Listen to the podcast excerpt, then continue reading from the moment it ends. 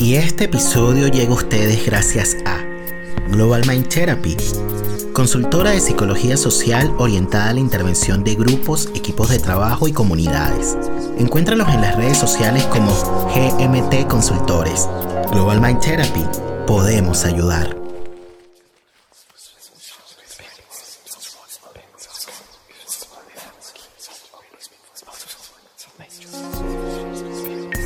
La palabra para traer recuerdos y volver donde fuimos felices. La palabra para nombrar el sufrimiento y no enfermarnos. La palabra para encontrar socorro en momentos de angustia. La palabra para compartir las emociones y saber que no estamos solos.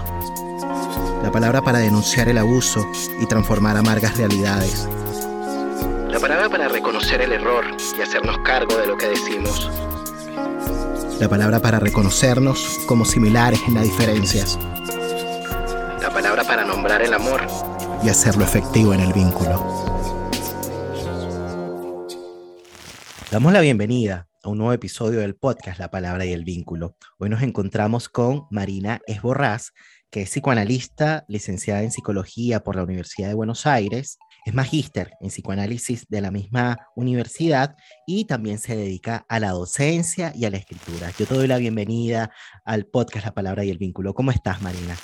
Hola Nelson, muy bien, ¿cómo estás vos? Muchas gracias por la invitación. Gracias por haber abierto una ventana de tu tiempo y por haber dicho sí sin titubeos. Yo te escribí haciéndote la invitación al podcast y bueno, fue muy grato recibir un sí de una, así que te agradezco muchísimo. Eh, Aprendí a decir sí, viste, después vemos. O sea, algún tiempo atrás por ahí era como, ay, no sé, bueno, lo voy a pensar, ¿qué puedo decir? ¿Qué me van a preguntar? Ahora digo, bueno, sí, después vemos, ¿viste? Y después vemos qué pasa, ¿no? Una de las cosas que me hicieron, pues, convocarte a este podcast tiene que ver justamente con el lanzamiento de tu último libro que escribiste en conjunto con Luciano Lutero, que es titulado El narcisismo Freud en el siglo XXI, a través de la editorial La Cebra, que por cierto lo pueden conseguir acá en Santiago, a través de la comuna, y también, si es que están en otros puntos del el país o inclusive fuera de Chile, lo pueden encontrar a través de Busca Libre, ¿no? Y fíjense que Marina Trolio presento este libro de la siguiente manera y voy a traer las palabras de ella para que más o menos ustedes que están del otro lado de la pantalla escuchándonos lo conozcan, ¿no? Este es un libro freudiano que no se contenta con citar a Freud.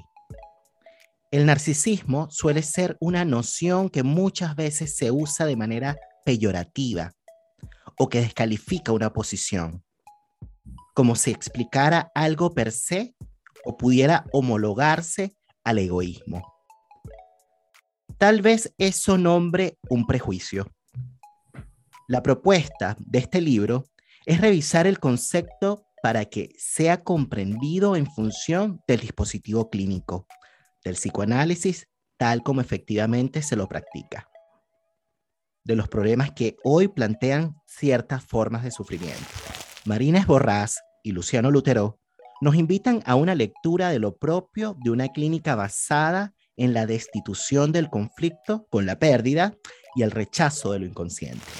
De pronto, concentrarnos un poco en la tesis fundamental ¿no? de esta publicación que tiene que ver justamente con estas últimas líneas, la destitución del conflicto con la pérdida y el rechazo del inconsciente, ¿no? ¿Por qué es tan importante rescatar este concepto? Por ahí decía Marina que de alguna manera tiene relación con los que son los padecimientos actuales, ¿no? Que los padecimientos actuales no son tan neuróticos como los de antes, en lo cual no significa que no haya neuróticos, pero que son más bien problemas relacionados con el narcisismo. Sí, bueno, está muy lindo el prólogo que hizo mi amiga Marina Troilo.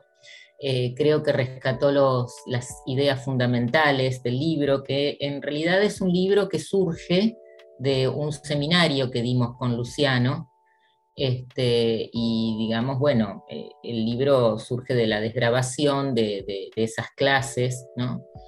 Eh, y nos propusimos hablar o retomar el concepto de narcisismo porque nos parecía que es un concepto freudiano que puede aplicarse a distintas cuestiones. O sea, el narcisismo como concepto estricto en Freud ¿no? es este, una organización narcisista que es estructural y que este, conlleva la, constitución del yo y del cuerpo y de la realidad.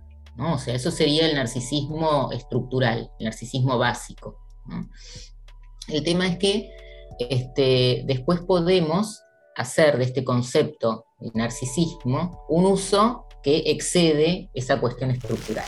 Y eso es lo que hicimos con Luciano, tomando eh, el texto de Freud, tomando los conceptos de Freud, porque si bien Freud hizo su teoría, escribió su teoría, en un momento distinto, cultural y social, donde estaba fundamentalmente sostenido en un discurso que eh, daba, producía, digamos, distintas subjetividades, distintas neurosis, ¿no? O sea, digo, este, el psicoanálisis no es una práctica que considera la constitución del sujeto por fuera del ámbito social. O sea, eh, incide en las cuestiones sociales y culturales de la época en la subjetividad. O sea, el lazo siempre es al otro y los vínculos son extremadamente importantes. De hecho, me parece que por eso también tiene su preponderancia lo que llamamos complejo de Edipo. O sea, que en definitiva es la constitución primaria de los vínculos con los otros fundamentales en la vida de un sujeto. nosotros, digamos, por ahí lo que hicimos no fue tan original. Hay antecedentes Em, de psicoanalistas que han hablado, por ejemplo, de personalidades borderline, de trastornos narcisistas de la personalidad, trastornos fronterizos o límites, que, en, su fundamento me parece que también era esta cuestión de encontrarse en la clínica con sujetos o con pacientes que no respondían a las modalidades ni psicóticas ni neuróticas. Porque la neurosis eh, en el sentido común que lo usamos, a veces pareciera que, bueno, pierde su especificidad, ¿no? O sea, si todo es neurosis, nada es neurosis. Pero la neurosis implica cuestiones muy específicas, fundamentalmente lo que es el conflicto con el deseo en función del ideal, ¿no? Cómo eso digamos, se juegan las fantasías inconscientes y cómo la proliferación de esas fantasías, estos son términos muy freudianos, ¿no? Este, están en la base de lo que luego podemos ubicar como síntoma. O sea, síntoma neurótico, que es una forma de satisfacción sustitutiva respecto de aquellos deseos reprimidos. Entonces estamos claramente hablando de subjetividades donde lo que se juega principalmente es el conflicto con el deseo, ¿no? el conflicto del yo con los deseos. Pero nos encontramos con sujetos que sufren y padecen de otras cuestiones que no tienen que ver con eso. O sea, o que, vamos a decirlo así, como el modo de resolver los conflictos no es el modo neurótico, típico, tradicional. Por eso decimos, es cierto, no estamos diciendo que no haya neuróticos, sino que las presentaciones son distintas. Puede ser que se trate de una estructura neurótica, pero que el conflicto se resuelve de otra manera, que siempre hay un extrañamiento de la realidad, por supuesto, en, la neurosis, ¿no? en, en la constitución sintomática, pero es otro tipo de extrañamiento de la realidad porque no se resuelve por medio de la operación típica del síntoma, digamos, donde habría algo reprimido, ¿no? O sea, esto es Freudic sit, ¿no? O sea, habría un deseo reprimido, ¿no? Y que se expresa sintomáticamente. Y de esto se desconoce, ¿sí? Eh, sino que es algo que aparece en el discurso de forma voy a decirlo así, consciente, por ahí no soy extremadamente precisa con los términos académicos en este momento, ¿no? Pero de lo que, como si no hubiera ningún registro, ¿no? O sea, como si hay una parte de la realidad que se quiere escotomizar, pero no es que se la reprime, ¿no? Sino que está ahí, pero pareciera que este, no guarda relación con la otra parte de la realidad. Fíjate que em, la semana pasada, bueno, en realidad cuando salga al aire este episodio, ya habrá salido al aire el capítulo con Albana Paganini, que se llama Desgarros del Yo. Y Albana Paganini hablaba acerca de lo que sucede cuando no logramos reprimir algo asociado a una pérdida. O sea, reprimir algo asociado a una pérdida está muy relacionado con el poder llevar adelante un trabajo de largo aliento que tiene que ver con el duelo, o como haber podido de alguna forma subjetivar un poco algo de la pérdida. Y por supuesto, cada experiencia, digamos, asociada a una pérdida, sea cual sea esa pérdida, que por lo general, por supuesto, está relacionado con objetos de amor, cuestiones que son significativas, por eso es que duelen. Por supuesto, cada uno va de alguna manera llevando adelante ese trabajo de una manera muy singular, ¿no? Y es por eso que estas cuestiones quizás que de pronto se hablan, ¿no? De manera como popular, ¿no? De que, bueno, lo perdiste, acepta la pérdida, a lo mejor ya pasaron cuatro meses, cinco meses, ya a lo mejor ya pasó el tiempo suficiente, como que si las coordenadas temporales, ¿no? Con las que nos movemos fuesen equivalentes a las temporalidades más subjetivas, ¿no? O inconscientes, ¿no? Que evidentemente tiene otro, tiempo, efectivamente. Entonces, traía esto a colación porque me parece que está en conexión con este otro episodio, un poco como para, de alguna manera, articular un episodio con otro, porque me parece que están con la misma temática. Quizás para volver a la tesis central de este libro, que justamente la clínica del narcisismo, ustedes dicen que es una clínica del dolor. Y esta parte me parece fundamental, porque en la clínica de la neurosis es una clínica de la angustia, y en la clínica del narcisismo es una clínica del dolor, y también colocan una clínica del dolor y del amor justamente a propósito de esto que estábamos diciendo, ¿no? De lo difícil que es poder de alguna manera subjetivar esa pérdida. Entonces, un poco lo que decía Albana es que ese objeto perdido queda clavado de alguna manera en el pecho y es por eso que el cuerpo de alguna manera lo padece tan fuertemente, ¿no? Entonces, si pudiésemos hablar un poquito acerca de eso, ¿por qué la clínica del narcisismo es una clínica del dolor y del amor? Bueno, está muy bien, está muy bien que lo, que lo relaciones un poco con la cuestión de los duelos y las pérdidas, ¿no? Porque digamos, hay una línea que va respecto de eh, lo que Freud plantea en la melancolía, ¿no? como que la melancolía es una clínica del dolor, ¿sí? pero de un dolor que no cesa, porque hay un mecanismo donde hay un trabajo incesante que nunca termina de suturar esa pérdida.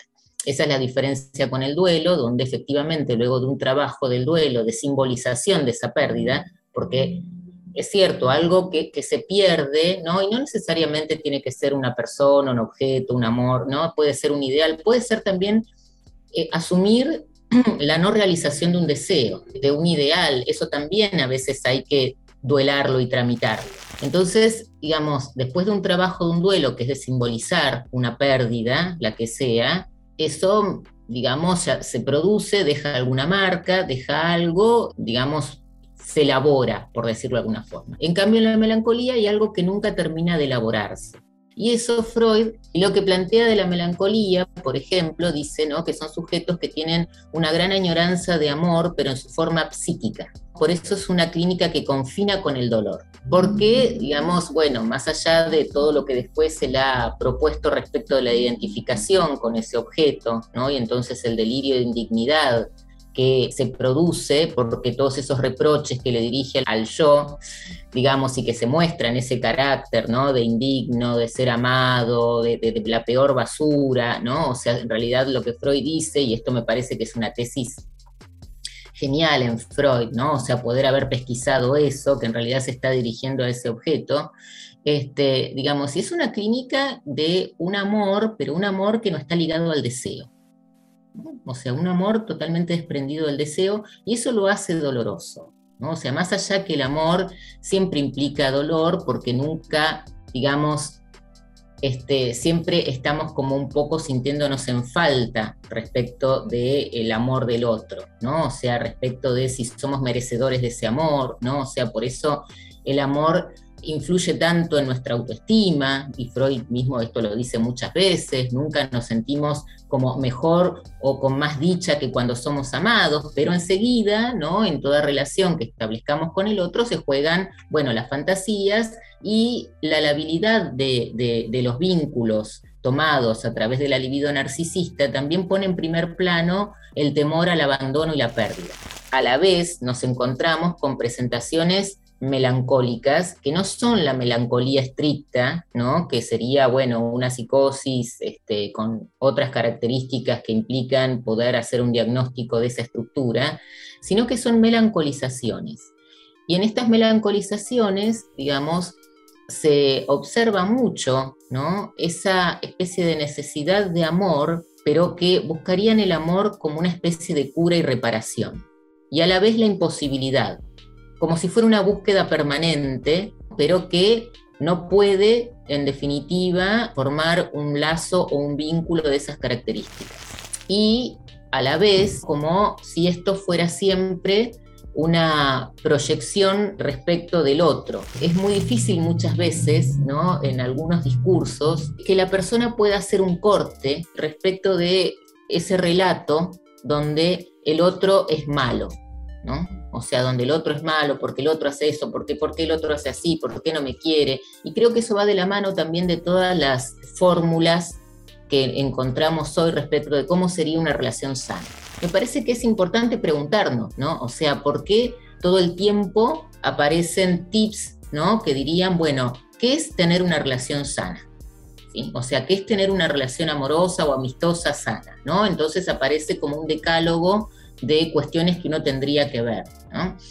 Y esto en realidad lo que hace también es volver la cuestión muy superyoica, porque si hablamos de melancolización, hablamos también de una presencia de un super yo bastante feroz, pero que ni siquiera, lo voy a decir así, es un super yo que estaría más comandado por eh, como heredero de la función paterna, ¿no? que permite metaforizar cierta cuestión del ideal, sino que está más de la mano de lo que serían ideales, ¿no? pero ideales hasta muy imaginarios.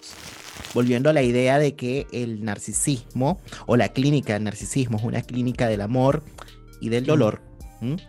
Podríamos quizá, a propósito de esto que mencionas, ¿no? Em, decir que, claro, en este sentido, de alguna manera, es una clínica del amor, porque quizás un sujeto que está en una posición más bien narcisista, y con esto quizás hacer un paréntesis, ¿no? Porque así como tú haces una distinción, ¿no? Entre la melancolía como estructura y posiciones más bien melancólicas o sujetos más bien melancolizados, que no es lo mismo que decir un sujeto melancólico en cuanto a estructura o como estructura, ¿no? También pasa algo similar con el narcisismo, ¿no? Como que no pensar necesariamente el narcisismo como una estructura, que también lo puede ser, sino también como posiciones subjetivas. Y cuando decimos posiciones subjetivas, para quienes nos están escuchando, es como decir que cualquier sujeto puede eventualmente asumir esa posición en función de diferentes situaciones de la vida que le toque atravesar, que le toque vivir. Sobre todo asociadas, por ejemplo, con el tema de las decepciones, por ejemplo, de la desilusión amorosa, del desengaño, ¿no?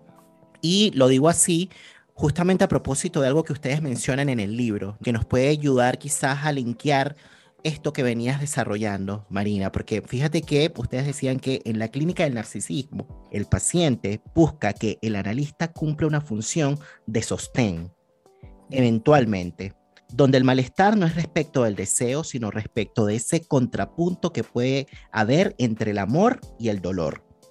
Como si de alguna forma el narcisista siempre fuera alguien que aspira a que el amor sea aquello que lo cure del dolor.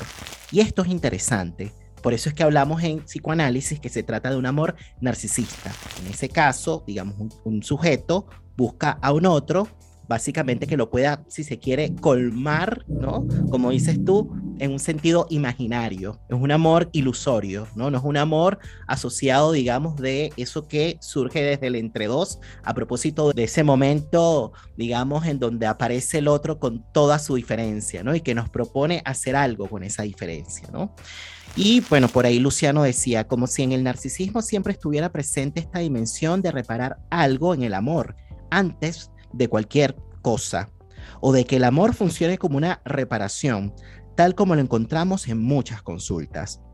Cuando algunas personas depositan la expectativa de encontrar una pareja como el modo de empezar a estar bien, o cuando dicen que siempre les costó muchísimo estar solos, o que muchas veces se quedaron en relaciones solamente para estar con alguien.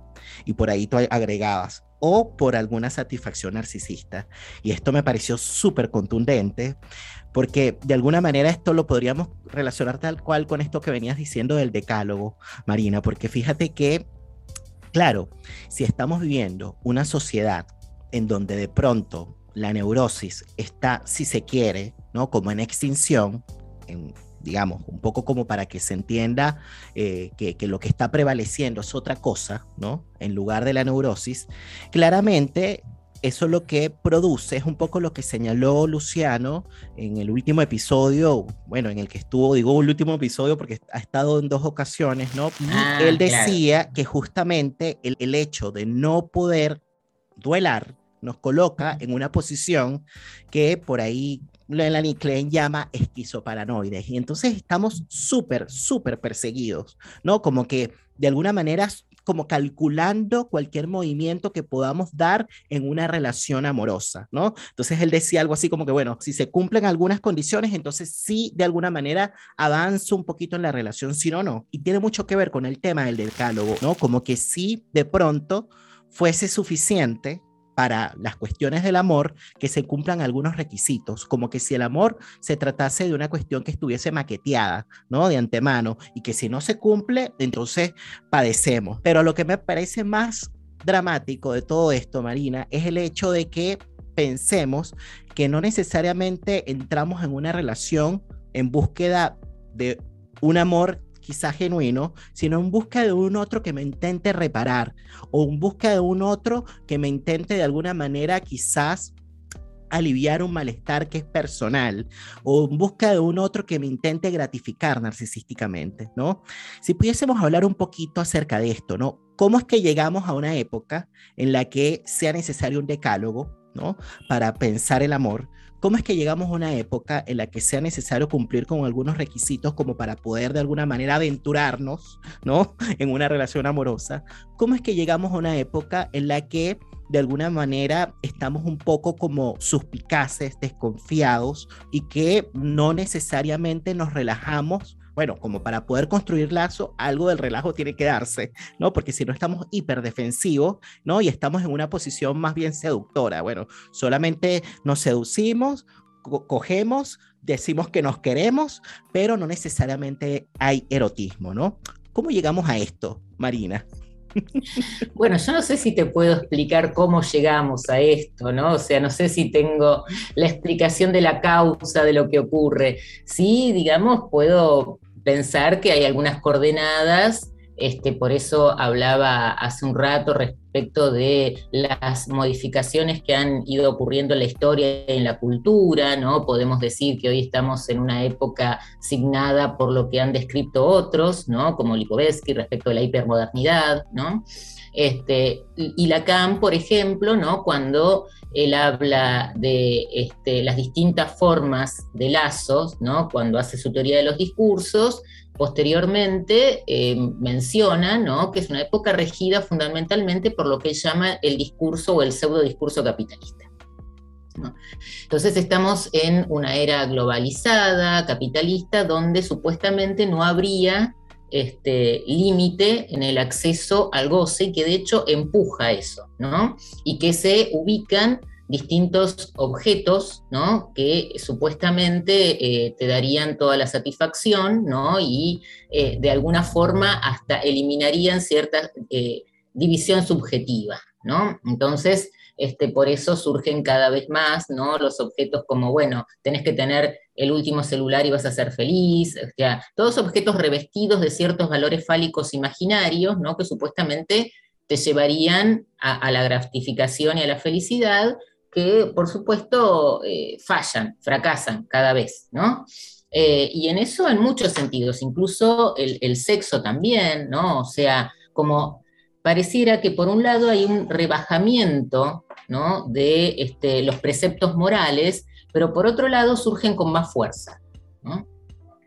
Y esto es lo que eh, me parece que por ahí vos estabas señalando con este decálogo, ¿no? De cómo tienen que ser las relaciones y que, y también más allá de lo que aparezca dicho, cómo uno mismo se arma el decálogo, ¿para qué? Para obtener una garantía, ¿no? O sea, es como esto, bueno, este, si no encuentra satisfacción, ¿no? Este, le devolvemos su dinero, ¿no? Entonces, si este, la persona con la que me relaciono no cumple exactamente las condiciones que a mí me parece que debería cumplir otro, este, respecto de satisfacer, ¿no? Mi, entonces, bueno, lo devuelvo y busco otro. Siempre puede haber un modelo mejor o distinto, ¿no?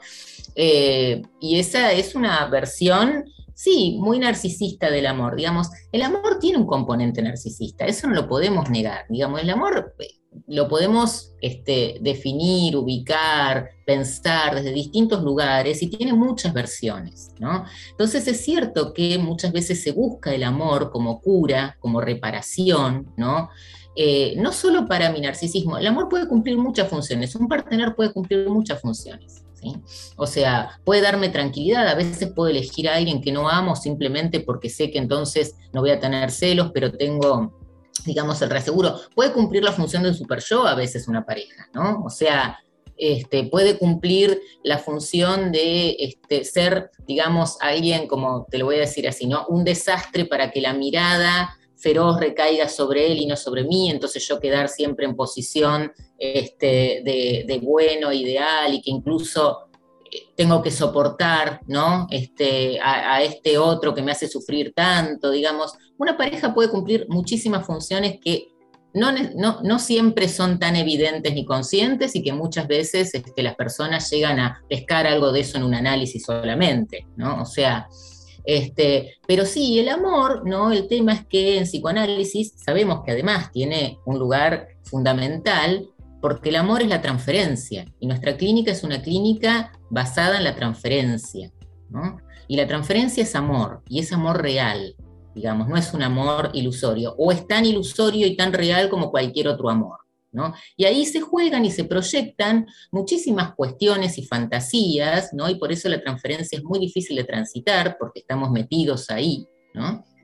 Este, pero el amor en el dispositivo analítico es un medio para un fin, no es el fin en sí mismo.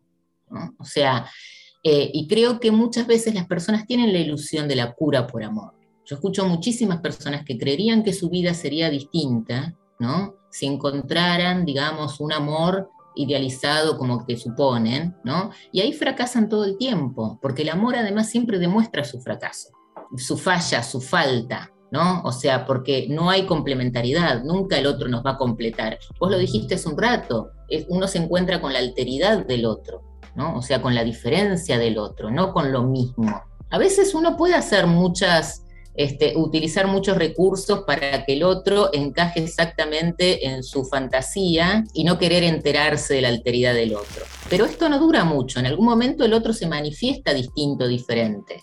¿sí? Y ahí, bueno, hay muchas formas también de resolver eso. Digamos, el narcisista también puede ser una persona que su forma de resolver los conflictos sea eh, digamos, no sé, estando con una pareja, pero saliendo con muchas otras, ¿no? Digo, porque a veces eso enseguida se lo, digamos, usando la, seducción permanente, ¿no? Que esto es algo propio de la época también, ¿no? Esto por eso vos mencionaste algo, como la falta de erotismo, ¿sí? O sea, porque hoy también muchas posibilidades que nos brinda esta época es que podemos ser solo una imagen, una imagen eh, sin necesidad de tener ese arrastre del cuerpo, ¿no? O sea, podemos vivir amores sin cuerpo, ¿sí? O sea, todo puede pasar por la virtualidad, por los mensajes, por las imágenes, pero el erotismo necesita cuerpo.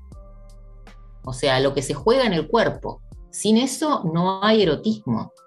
O sea, y lo que se juega en el cuerpo muchas veces es algo que se vuelve incómodo, sintomático. Incluso hasta la timidez o el, son, e, el sonrojo que se te puede venir a la cara cuando te encontrás con una persona que te gusta o te provoca algo o te provoca un deseo que ni sabías que te provocaba, ¿no? O sea, o el trastabillar, el equivocarse, ¿no? O sea, eh, eso en general se juega en el encuentro entre los cuerpos. Es muy interesante, fíjate que, me hiciste recordar algo que mencionó Luciano, ¿no? Eh, en este episodio de No hay amor sin duelos. Mm. Y él decía que que la seducción está muy de la mano, digamos, con lo que es, bueno, que, el digamos, el propósito final de la seducción es llegar justamente a la conquista que por supuesto, lleve luego pues al coger, a un coger azucarado, decía él, que con el coger lo que se busca de alguna manera es garantizar, si se quiere, una descarga que sea placentera, pero que esté de alguna manera desprovista de algo que sucede con el erotismo, que es la fricción. Que en el erotismo es mucho más picante que el coger, porque el coger como que el sabor es siempre el mismo, es como plano. En cambio, en el, erotismo trae de alguna manera distintos sabores y trae distintos sabores porque nos obliga de alguna manera, si se quiere, a cocinar algo diferente, ¿no? En el encuentro con ese otro que trae, digamos, un ingrediente distinto. Y es por que suena así como bonito, me fui al lo gastronómico, pero no es tan bonito porque para llegar a eso rico se tiene que hacer un trabajo de procesamiento, ¿no? Volviendo a la idea de la gastronomía. Digo todo esto a propósito de que de alguna manera quizás con esta cuestión que tú decías, ¿no? De, de, que para que haya erotismo se necesita cuerpo, ¿no? Hay una tendencia en esta época a reducir al otro a un objeto de consumo más, ¿no? Y por eso es que tú de alguna manera relacionabas esto con el tema, digamos, de los determinantes, ¿no? Cuando llegaste a los determinantes a propósito de la pregunta que te hacía, ¿cómo llegamos a esto? Y trajiste a colación el tema del capitalismo, ¿no? Y eso me hace pensar muchísimo en esto que hablabas en el episodio, digamos, de Letras del Sur, en donde dabas a conocer el masterclass ¿no? que estabas organizando con ellos eh, sobre eh, cuando el amo es el yo. Y es en donde, de alguna manera, creo yo que esto es otro determinante más, ¿no? De la época, que me parece que tiene mucha relación con esto que propone Constanza Michelson en su libro, ¿no? El capitalismo del yo, a propósito de los decálogos, ¿no? Como que, bueno, sé feliz, eh, todo el poder está en ti, eh, y bueno, que de alguna manera el yo se convierte en una especie de policía, ¿no? Como que te dice, bueno, para que puedas de alguna manera garantizar el éxito, no solamente en el trabajo, sino en el amor, haz esto, esto y esto y esto, y si es que el otro no cumple con esto, pues lo descartas y lo desechas como, como un objeto más. Evidentemente, cuando el otro aparece con su diferencia y hace que la experiencia no sea tan placentera, no sea tan azucarada, no sea tan rica y aparece algo de la fricción que inevitablemente es necesaria para que se dé el erotismo, pues lo, lo dejo por fuera. Me gustaría quizás poder detenernos un poquito en esta idea de cuando el amo es el yo, ¿no? esta expresión que tú utilizas, como para articularla con esta tesis que propones eh, junto con Luciano en el libro de narcisismo, porque me parece que hay dos hipótesis centrales. Una es la destitución, digamos, de el conflicto asociado a la pérdida. El conflicto asociado a la pérdida es lo que nos propone hacer un duelo, ¿no? Y hacer un duelo es lo que nos permite volver a amar, pero como decía Luciano, volver a amar quizás de otra manera, no de la misma manera, porque si no, nos quedaríamos de nuevo en una posición, si se quiere, melancolizada. Entonces, pensemos un poquito en esta otra hipótesis que tiene que ver con la del rechazo del inconsciente, porque el capitalismo del yo tiene que ver con un rechazo del inconsciente y cuando hablan de rechazo del inconsciente, ¿a qué se refieren? A ver, por un lado yo no quiero caer tampoco en una posición, porque si no, digamos, uno cae en lo mismo que critica. ¿no? O sea, digo, no quiero caer en una posición donde una cosa sería mejor que la otra. Digo, este, hay personas que tal vez, bueno, no pueden hacer otra cosa más que relacionarse de determinada manera. Está bien, está mal, no lo sé. O sea, son las soluciones que cada uno encuentra en la vida. Entonces, es mejor, no sé, tener este, encuentros esporádicos, ¿no? Este, con alguien simplemente para tener encuentros sexuales siempre de la misma manera, o entregarse a una eh, relación donde prime más el erotismo, no lo sé. Yo no podría hacer un juicio de valor sobre eso, porque precisamente estoy en contra de esto, los juicios de valor, ¿no? Digo, porque cada quien se relaciona con el otro eh, sintomáticamente o a través de sus fantasías. No nos relacionamos con alguien si no es por las fantasías. El erotismo, creo, como yo lo entiendo, ¿no? Tiene que ver con esa fantasía que te une al otro, que nunca va a ser la del otro, por eso hay fricción. O sea, aunque nos una un deseo, ese deseo siempre es como tercero con el otro. Por ahí hay gente que no, no, no puede eso y no está mal. lo, digo así claramente, porque me parece que a veces también se arma como una moral del deseo, como si el deseo fuera lo mejor que, que nos puede pasar. Y el deseo es algo totalmente incómodo, extraño, que nos lleva a veces esto, a reprimir y a armar síntomas. Si no, este, hacemos toda una apología del deseo, ¿no? que me parece que nos desvía. ¿no? O sea, cuando queremos hacer apología de algo, terminamos desviados. Entonces, digo, bueno, es cierto que Lacan también lo dice, ¿no? que ciertas posiciones depresivas o la tristeza, ¿no? Él lo llama cobardía moral, ¿no? Y lo llama como que es eh, debido a haber cedido a su deseo. Es una, es este, una definición específica de lo que sería tristeza y melancolía, de lo que veníamos hablando, ¿no? Eh, y es cierto que eso, digamos, puede tener una vía distinta de apertura por lo que llamamos de amor al inconsciente, que es lo que nos proponemos hacer en un análisis. Entonces, amar al inconsciente es no rechazar. ¿No rechazar qué? Que somos esa división, que, hay otra escena, ¿no? O sea, esto que descubrió Freud, digamos, que no somos un yo amo, ¿no? De nuestros deseos, pasiones y voluntad y que podemos este, ir por la vida con eh, querer es poder y nada es imposible, ¿no? Sí, es imposible, ¿por qué? Porque eso que da cuenta de algo que llamamos castración. ¿Y la castración qué quiere decir? La castración es también un nombre de la realidad. ¿no? O sea, porque si bien nuestra realidad es fantasmática y ficcional, la realidad también, digamos, esas ficciones, esas fantasías se enfrentan con qué? Con lo que llamamos que la castración sea real, digamos, o sea, eso con lo que nos encontramos, que nos frustramos, que no sale, que, que, no podemos, que no, ¿no? Eso es enfrentarse con la realidad. Entonces uno puede encontrarse con la castración cada vez que tiene un golpe de realidad, un acontecimiento. Y eso puede ser encontrarse con que, eh, no sé, una pareja que le parecía que iba lo más bien, de repente no, hace algo que no, o que no te quiere, o que te, das cuenta que ya no lo querés, ¿no? Digo, porque también si no pareciera que hay que soportar, ¿no? O sea, hay que soportar eh, lo que del otro no te guste, porque si no quiere decir que, digamos, no soportas la alteridad. No, también, digamos, hay gente que se separa y, hace bien en separarse, ¿no? O sea, este, y lo mejor que le podía pasar, porque a veces, digamos, si el otro es un síntoma también,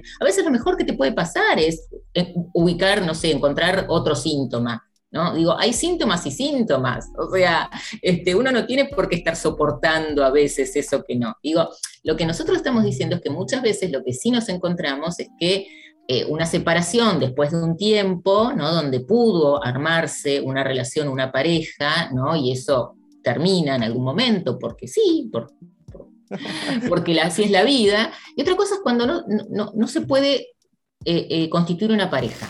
Por esas personas que te cuentan una y otra vez relaciones por ahí no, no de mucho tiempo, o sí, pero que están permanentemente en la misma situación, que se generan como el mismo círculo, las mismas escenas y que eso no constituye, no deja marca, no hay algo que, bueno, listo, este conflicto lo superamos, queda atrás y ahora viene otra cosa. El amor al inconsciente es creer primero en otra escena, creer que hay algo que está más allá de nuestro yo, creer que no dominamos nuestros deseos. El tema es que hoy se considera que sí, ¿no? que el amo es el yo. Me parece que eso, lo que yo estoy diciendo no es esto es así, tiene que ser así, ¿no? Y esto va de la mano del narcisismo, por supuesto, ¿no? O sea, porque es el desconocimiento y eso hace a los vínculos, porque un vínculo, digamos, es ubicar en otro el objeto de mi causa. Entonces, digamos, si no puedo hacer ese movimiento de que mi causa de deseo esté en lo que llamamos otro, que lo ubicamos a veces en personas, pero es más allá, ¿no? O sea, es más allá de mi yo. Bueno, eso arma relaciones y vínculos este, muy peculiares, ¿no? Porque no puedo salir de mi narcisismo. Y cuando no puedo ubicar ese objeto por fuera de mí, eso es la melancolía, digamos. Por eso tiene que ver con el narcisismo, ¿no? O sea, eh, incluso esto, que no puedo ser afectado por la palabra del otro, que es condición sine qua non para un análisis. O sea, que algo de lo que el analista te dice pueda producir algún efecto, ¿no? Y que ese efecto que sea, ese efecto sea que soy extraño a mí mismo, que hay algo en otra escena, en otro lugar, que dice algo de mí que yo no lo reconozco como tal, ¿no? Es más, me desconozco totalmente, porque eso en realidad va en contra de mi narcisismo, va en contra de lo que yo creo que soy.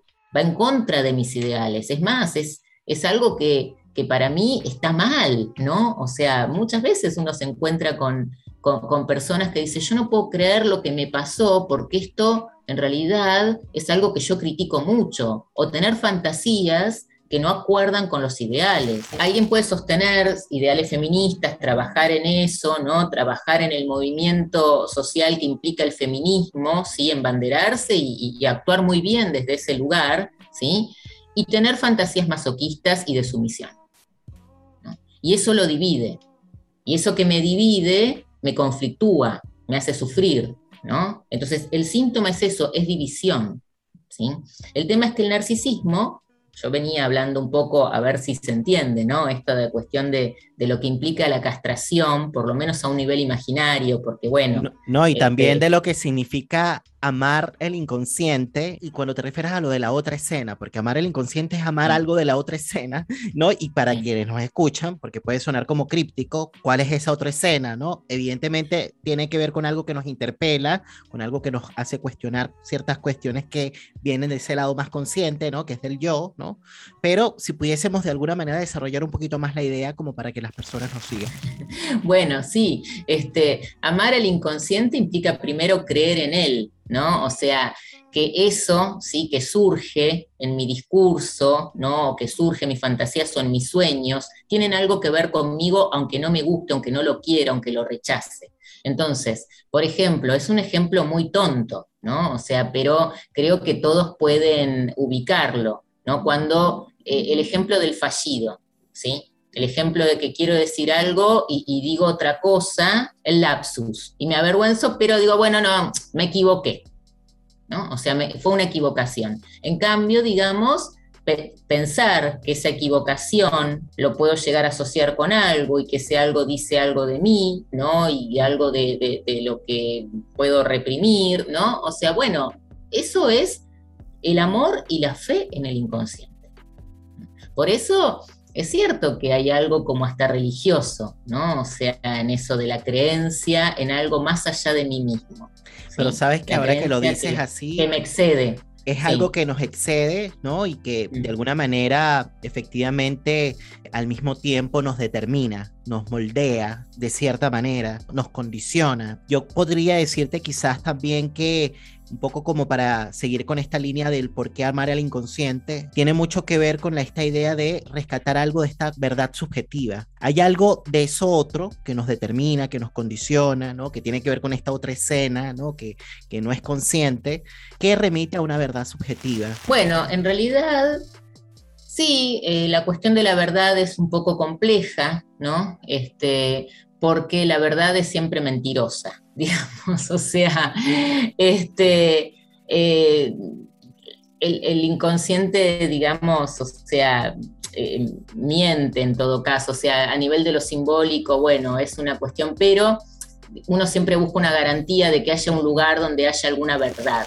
No es una verdad en un sentido último, ¿sí? O sea, a eso me refiero, porque la verdad nunca puede decirse del todo, ¿no? Esto es algo muy, lacaniano, ¿sí? O sea, no, es una verdad en el sentido último, pero en, el sentido en que vos lo decís sí, ¿no? O sea, dice algo en una forma mentirosa o como un equívoco, como un engaño, pero que dice algo de una verdad y que está bien lo que decís, si bien no es que tengamos, en psicoanálisis no nos manejamos con la cuestión de que hay una causa y consecuencia en el determinismo. De hecho, lo que dice Freud es que, por ejemplo, el síntoma está sobredeterminado, ¿no? O sea, que no hay una sola razón. Más bien, la neurosis, ¿no? O, bueno, nuestra forma de leer lo que nos pasa, tiene esta forma de establecerlo en una narrativa determinada. Entonces, eh, por eso escuchamos a los pacientes, ¿no? Que hasta vienen ya con discursos muy armados o narrativas totalmente armadas que hacen a, su verdad, ¿no? Y es lo que a mí me pasa es porque mi mamá era así, porque mi papá me abandonó, porque mi hermano tal cosa, porque yo nací en tal lugar, porque me hicieron esto, porque me hicieron lo otro, ¿sí? Entonces esa es la forma en que tienen las personas de explicarse o dar cuenta de lo que les pasa. El psicoanálisis va en contra del sentido. O sea, está por fuera del sentido común. Eso es un psicoanálisis. psicoanálisis empieza como a derribar esas verdades. ¿no? O sea, derribar que eso, lo que se sostiene, no es así, que es un armado, pero que ese armado ficcional tiene consecuencias. Voy a, voy a ser muy firme. Eh, Freud, digamos, empieza, ¿no? Porque lo quiero nombrar, o sea, quiero nombrar a Freud en todo esto nuevamente. Este, Freud empieza su clínica adjudicándole que a lo que las histéricas le decía, las palabras de las histéricas adjudicándole que eran verdad, porque hasta ese entonces se las consideraba mentirosas, que actuaban, que, en realidad engañaban. Y Freud dice, en esto que les pasa, hay una verdad. Ahora, eso verdad no quiere decir que lo que ella está planteando es la realidad, ¿no? Es una verdad de otro orden, es una verdad de otra escena. A eso me llamo yo el amor al inconsciente.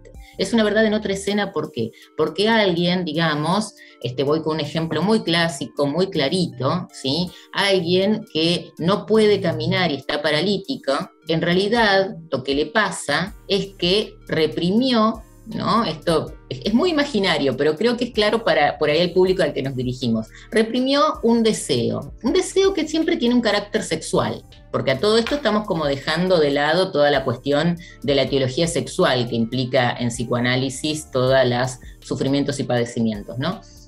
Eh, un eh, deseo sexual que es que este, si eh, la hermana se muere, ¿no? entonces el cuñado por el cual ella se sentía atraída quedaba libre. Y esto ella lo reprime y hace un síntoma, que ese síntoma está enmarcado metafóricamente en un lenguaje que es no puedo dar un paso más. Esa, la verdad, es que hay un deseo reprimido y un deseo ¿no? que ella no quiere reconocerse como tal, no quiere reconocer que está enamorada de la, este, del esposo de su hermana, ¿no? Y eso atenta contra cierto ideal, ¿no? O sea, y lo que aparece en la realidad es que ella no puede caminar. Elizabeth. No, puede caminar y le, creemos que no puede caminar. O sea, no, no es que no se lo vamos a creer, pero que eso se sostiene de otra escena, ¿no? Entonces me parece que es importante tener siempre en cuenta esto, que muchas veces lo que los pacientes nos cuentan es su ficción que está tomada por su realidad y su fantasía. Y no vamos a ir a la realidad a corroborar si eso que nos dice es así, no es así, no importa. O sea, lo que se trata es de desanudar algo que se juega ahí y que le produce un malestar. Esto lo que yo enuncié es como la versión eh, simple y reducida de lo que es un síntoma neurótico y su carácter metafórico.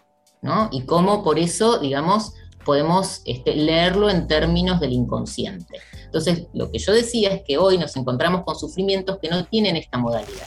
Hay algo que, por ahí decías, eh, Marina, justamente a propósito de esta idea de que, bueno, que sí se trata de una verdad subjetiva, pero no necesariamente de esa verdad que enuncia el yo, para ponerlo en palabras simples, sino de otra verdad que remite, digamos, a otra cosa que habría que descubrir, ¿no? De qué se trata, ¿no? De, descifrar, traducir, ¿no? Exacto, se trata de, un desciframiento, ¿no? Efectivamente, pero fíjate que, que algo que decías por ahí en relación a ese tema de la verdad me hizo recordar muchísimo una conversación que tuve hace poco con Alejandro Reynoso y el título del episodio con Alejandro se tituló Lo nuevo en el amor. Hay una parte en el episodio en el que Alejandro menciona que finalmente una de las cosas que se esperan con el análisis es el tema de encontrar de alguna manera unas palabras, si se quiere, benditas. El amor al bien decir, decía él. El amor al bien decir, a propósito de, de Lacan, ¿no? Mm. Y em, este bien decir tiene que ver un poco lo que entendí, como una especie, yo no sé si de decantación, como cuando de alguna manera se termina destilando algo que de alguna manera nos lleva a tomar o a captar algo de lo real, decía él. Y que eso de lo real es algo que está por completo por fuera del orden del sentido, que es algo que no necesariamente podía haber dicho el yo en condiciones habituales, que es algo que quizás tiene que ver, él decía, con una palabra o dos palabras que de alguna manera produzcan un giro que él decía, no solamente a nivel simbólico o a nivel de la representación, sino incluso a nivel imaginario, ¿no? Y que produzca no solamente un alivio, sino también el descubrimiento de algo. Me hizo pensar un poquito en eso, ¿no? Esto que estabas diciendo en relación a la verdad, que no es la verdad que viene del yo, sino que es algo que remite a otra cosa y que yo lo relaciono con este amor al inconsciente, que es el amor al bien decir, pero que el amor al bien decir es algo complicadísimo, que es producto, es el resultado de un trabajo de largo aliento, ¿no? Que decíamos que, que van contra la cultura de alguna manera, porque obviamente hoy esperamos la inmediatez, hoy esperamos de alguna manera resolver todo rápido, ¿no? Y para poder llegar a esas palabras benditas, bueno, yo le decía a modo de chiste, porque como la palabra bendita me, me deslizó algo espiritual, yo decía, bueno, cuesta Dios y su ayuda, porque de alguna manera necesitamos aguante, sobre todo si estás en una posición, por ejemplo, melancolizada, en donde el dolor está asociado al existir, imagínate que tengas que sacar una energía, una fuerza para trabajar allí psíquicamente y lograr dar con ese saber, ¿no? Con esas palabras benditas que finalmente... Bueno, lo que pasa es que dicho así suena terrible, ¿no? O sea, dicho así suena pesadísimo. Bueno, no, yo o sea, entiendo más o menos, ¿no? Lo que, lo que por ahí él quiso enunciar, creo que sí, ¿no? O sea, se le llama, bueno, el psicoanálisis es una práctica del bien decir, ¿no? O sea, se trata de esto porque es una práctica en definitiva que trabaja con las palabras, ¿no? O sea, que, por vía de lo simbólico intenta desanudar cuestiones que exceden lo simbólico, pero es una práctica que, es así, este, y es este, que, sí, que digamos, a ver, eso también tiene que ver por ahí incluso con cómo pensamos las interpretaciones. Después, por ahí de mucho tiempo de análisis, uno recuerda tal vez un par de intervenciones ¿no? este, de, sus análisis, tal vez solo un par, ¿no? Pero que e, esas intervenciones cambiaron o modificaron eh, eh, cierto sentido, ¿no? Y, cambiaron y modificaron este, efectivamente cierta posición del sujeto en su vida y en su realidad.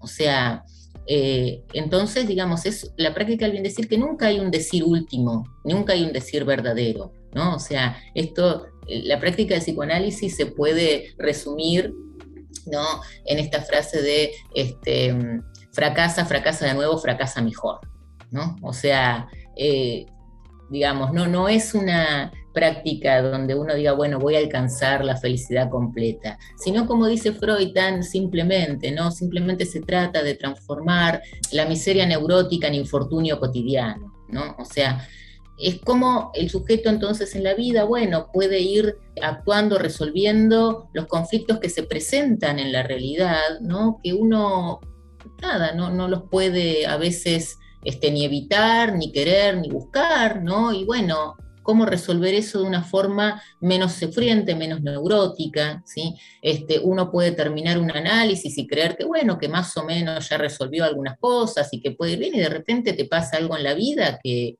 te tira todo abajo, ¿no? O sea, digo, la práctica del bien decir yo la entiendo así, que es lo contrario por ahí, ¿no? De un decir correcto.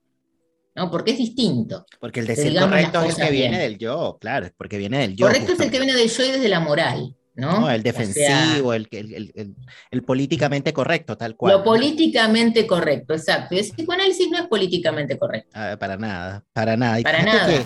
Por eso nos rechazan tanto muchas veces, ¿no? O sea, porque, porque, y por eso Freud fue tan fustigado, ¿no? O sea, tan denostado, porque dice cosas que nadie quiere escuchar, porque lo que el psicoanálisis tiene para decir o lo que uno va a descubrir en su análisis no son cosas agradables ¿no? O sea, y mucho menos saber que, este, bueno, ¿no? En eso que a veces uno dice, ay, me pasa esto, y tal vez, qué sé yo, haya algo de uno ahí dando vueltas, que no tiene nada que ver con hacerte cargo, hacerte responsable, no, no, porque eso es al yo también.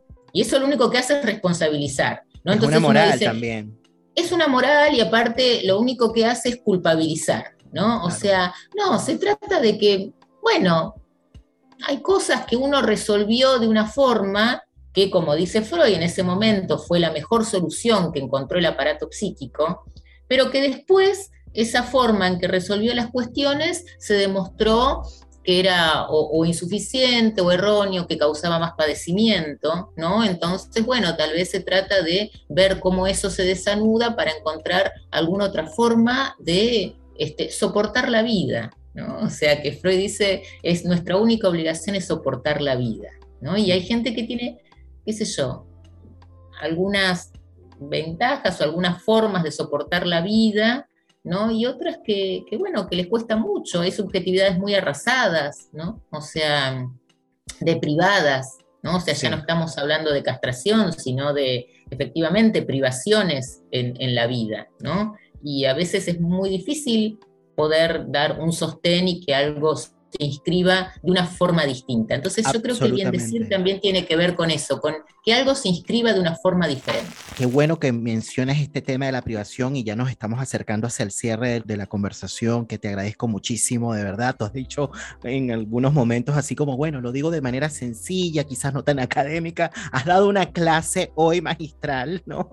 Sobre la clínica del narcisismo, ¿no? A propósito de este libro, lo cual te agradezco muchísimo, ¿no? Porque me ha ayudado también a recordar un poco lo que han sido justamente las conversaciones, ¿no? De este ciclo de episodios del mes de octubre, ¿no? Que fueron dedicados al tema del amor y del deseo. Mm. Y bueno, fíjate que em, en algún punto en el libro ustedes mencionan que, bueno, que otro motivo de sufrimiento narcisista tiene que ver con el miedo al fracaso. Y el mm. miedo al fracaso, yo no sé si se podría entender justamente como el reverso, digamos, de esta actitud renuente, ¿no? Aceptar un poco el tema de la pérdida, como que si pérdida o perder algo sea equivalente a fracaso. Bueno, me parece que también hoy hablábamos eso de las garantías, ¿no? O sea, este, el miedo al fracaso, bueno, es un miedo muy que está todo el tiempo, ¿no? Eh, el tema es que, ¿qué nos puede evitar, ¿no? Fracasar? Digamos, siempre que uno eh, se mueve hacia algún lugar, pues sí, está está presente la posibilidad del fracaso, ¿no? Y el fracaso, en todo caso, como decíamos, yo te contaba hace un rato, ¿no? Que cuando yo por ahí doy una clase, una conferencia, nunca creo que triunfé, ¿no? O sea, siempre creo que en algo fracasé, pero que eso es el motor, ¿no? Para después decirlo mejor. Entonces es eso, bueno, fracasa, fracasa de nuevo, fracasa mejor. Para llegar al bien decir. Para llegar al bien decir. En ese fracasa mejor, no tampoco es que voy a tener el éxito, voy a volver a fracasar, ¿no? O sea, este, pero mm, digamos, eh, sí, y, y, también hay algo que se juega, que lo voy a decir así, hay distintos niveles en que uno puede pensar la castración, y está la castración a nivel mucho más imaginario, ¿no? O sea, de vivir este, ese fracaso como algo terrible que le ocurre al yo y a mi imagen frente a los otros, ¿no? Eh, una forma por ahí más imaginaria también es como de la vergüenza, ¿sí? O sea, en una sociedad donde eh, supuestamente, ¿no? Cada vez todos tenemos que ser exitosos y rodearnos de esos semblantes fálicos para, para ir por la vida y para que nos consideren amables y deseables, bueno, un fracaso es vivido y además que hoy también hay algo, ¿no? Donde esta dificultad de sostenerse firme más férreamente en determinados vínculos o este, en cierto lugar en, en, la sociedad, ¿no? Porque nada está asegurado, entonces todo es factible que de la noche a la mañana se termine. Muchas veces lo que ocurre es que la forma en que creo, que la gente cree, ¿no? que puede lograr eso es reforzando su yo y su narcisismo. Digamos, si uno se sostiene demasiado de, la imagen y del yo, eso puede ser efectivamente causar mucho dolor. En cambio, si mm. nos podemos orientar un poco por la vía del deseo, ¿no? Bueno, qué sé yo, es soportar un poco eso que, que, nos sale y, nada, y si realmente... Y, luego eh, inventar o crear otra cosa, ¿no? claro, bueno, pero de hecho voy a la obra de Freud. Si Freud, digamos, este, se hubiera quedado ¿no? con todas las críticas y con todo lo que se dijo de él y que se, que se decía del psicoanálisis, si él estaba solo, ¿no? con algunos pocos discípulos, ¿sí? Freud demuestra ¿no? ser un hombre absolutamente de deseo y, confiar ¿no? En, su descubrimiento y confiar en él y confiar en lo que escuchaba y confiar en... Y fue, digamos, para mí es el ejemplo mejor ¿no? de que porque no es que no haya fracasado, o sea, sí, fracasaba, pero ¿en qué sentido? Frente a los ojos, a la academia, a, los médicos, ¿no? Lo que era en esa época, y sin embargo, él, digamos, siguió. Ahí te demuestra un deseo absolutamente decidido que va en contra de sus propios intereses. Él tenía que mantener una familia, Digamos, podría haber dicho, no, mejor de esto me desentiendo y me dedico a ser neurólogo y punto. Bueno, ha quedado claro en este episodio lo importante que es para ti Sigmund Freud, no solamente para los oyentes, sino para ti. ¿Cómo, cómo, va a haber un psicoanalista para quien Freud no sea importante? Entonces que se dedique a otra cosa. Exactamente, pero fíjate que te quería decir algo que por ahí mencionaba que me pareció tan importante que lo dijeras en este episodio en donde hemos hablado muchísimo, digamos, yo diría de lo intrapsíquico, por supuesto, hemos hecho alusión de a momentos a cuestiones relacionadas, digamos, con los vínculos, con el lazo social, con la cultura, etcétera. Pero cuando hablamos de castración, me parece que tiene más que ver con cuestiones que pasan a nivel intrapsíquico, ¿no? Pero que también depende muchísimo de lo que pasa también en el lazo, ¿no? en la relación con el otro. Pero, sí, claro, claro. Pero, pero mencionabas la palabra privación, ¿no? Y efectivamente, esto lo podríamos linkear con lo que fue la conversación con Albana Paganini, ¿no? En el episodio anterior de La Palabra y el Vínculo, Desgarros del Yo, porque ella justamente mencionaba esto, ¿no? Que muchas veces no están dadas las condiciones estructurales de una sociedad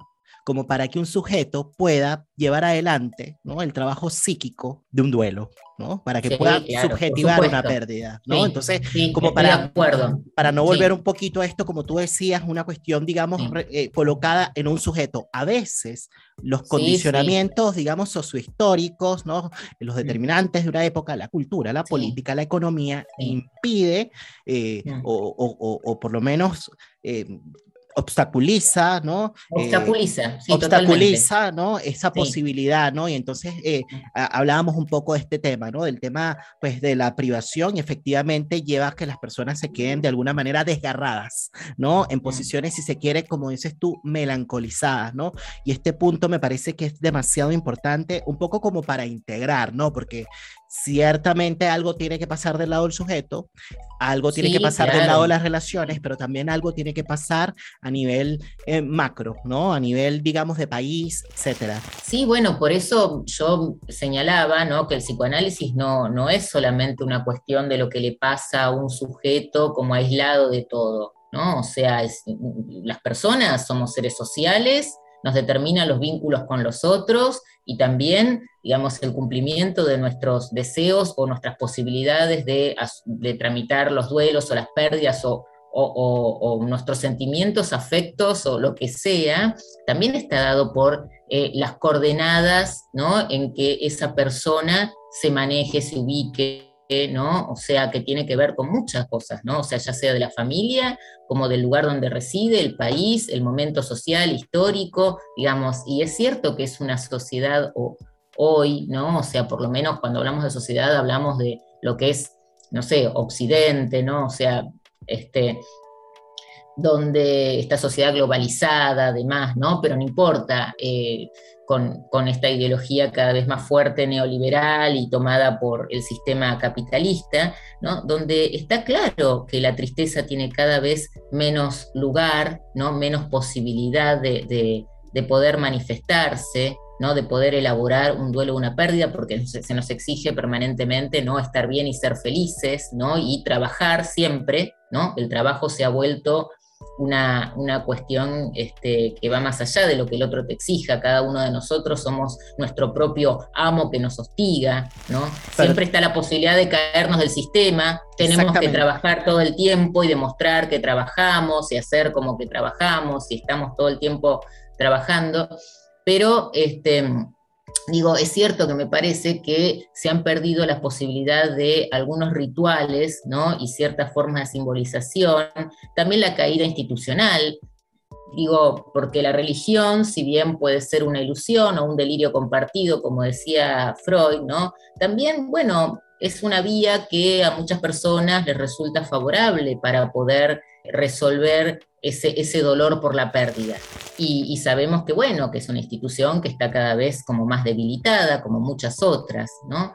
Eh, y, sí, digamos, el, eh, hay, hay circunstancias que son mucho más favorables que otras para poder resolver ciertos conflictos o para poder tramitar la pérdida o para poder realizar algunos deseos. Por supuesto que no todo depende de la persona, sino que esa persona vive en un contexto. Y eso este, no, no, no se puede obviar. Así es. Bueno, yo te agradezco muchísimo, Marina, por esta conversación, por este encuentro, eh, que antes de la grabación decíamos que, que, era como una especie de cita a ciegas porque no nos conocíamos, nos conocimos conversando frente, digamos, a la cámara. En lo particular, fue una conversación muy grata. No sé si quisieras decir algo antes de despedirnos. Bueno, no, yo simplemente quiero decir que espero que se haya entendido un poco, porque muchas veces eh, yo siento que me desordeno tal vez, ¿no? O sea, con, con lo que intento transmitir, ¿no? O sea, no, no llegué a mi bien decir último, eh, pero no, simplemente que bueno, que, que me gustó la, la, cita, o sea, que, que, podríamos tener una, una, futura cita, Nelson, no tengo ningún problema. Hemos pasado la prueba. Y que bueno, no sé, creo que tocamos un montón de temas y, algunos a mí, la verdad que me apasionan mucho, me gusta mucho hablar de, de estas cosas y, nada, lo corroboro cada vez que lo hago, a pesar de que eh, cuando tengo que hacerlo tengo un poco de temor, de miedo, tengo miedo a equivocarme, pero bueno, nada, no, yo te agradezco muchísimo que a pesar de todo eso hayas estado acá en, el podcast de la palabra y el vínculo como para compartir justamente lo que es ese libro, ¿no? Narcisismo, Freud en el siglo XXI.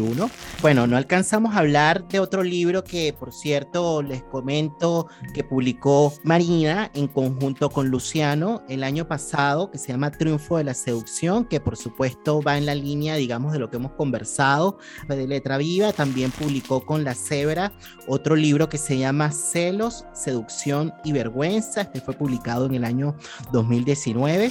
Y bueno, nada más que decir, Marina, agradecido. Fue un gusto compartir contigo en esta mañana. De esta manera, damos cierre a un nuevo episodio del podcast La Palabra y el Vínculo. Nos estamos viendo para el próximo mes en un nuevo ciclo de conversaciones que se vienen con nuevos invitados. Quédense hasta el fin de este programa para que conozcan quién son esas personas que van a estar con nosotros. Así que pendientes allí en las redes sociales, nos estamos viendo, cuídense mucho y hasta la próxima semana. Chao. Estamos frente al surgimiento de una nueva era. El mundo nos propone cambiar la manera de pensarlo. Aparecen nuevas palabras, otras maneras de nombrar lo que sucede. ¿Quién está exento de pérdidas en el mundo contemporáneo del coronavirus? No es lo mismo hablar de cicatrización del alma que hablar de elaboración en la cultura, en la historia. No hay amor sin escucha. No hay política sin amor. Necesitamos testigos para convertir las pérdidas en narración. Necesitamos hacer hablar los silencios del presente. Necesitamos escuchar las palabras que quedaron en el fondo de los corazones. Necesitamos politizar el malestar algo nuevo emerge del caos.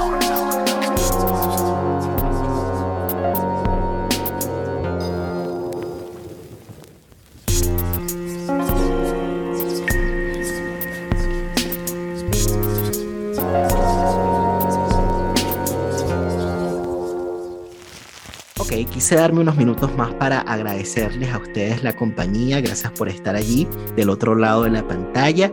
Recuerden que si les gustó este episodio, dale like, porque esas cosas como que ayudan en este mundo del YouTube. Y si existen personas que les interesa este contenido, pues por supuesto, compártanlo con ellos. Recuerden que este programa es patrocinado por Global Mind Therapy, Podemos Ayudar, que es una consultora de psicología social dedicada al abordaje de los grupos, equipos de trabajos y comunidades. Visiten la página en Facebook o el Instagram, la cuenta en Instagram bajo el arroba GMT Consultores, ¿no?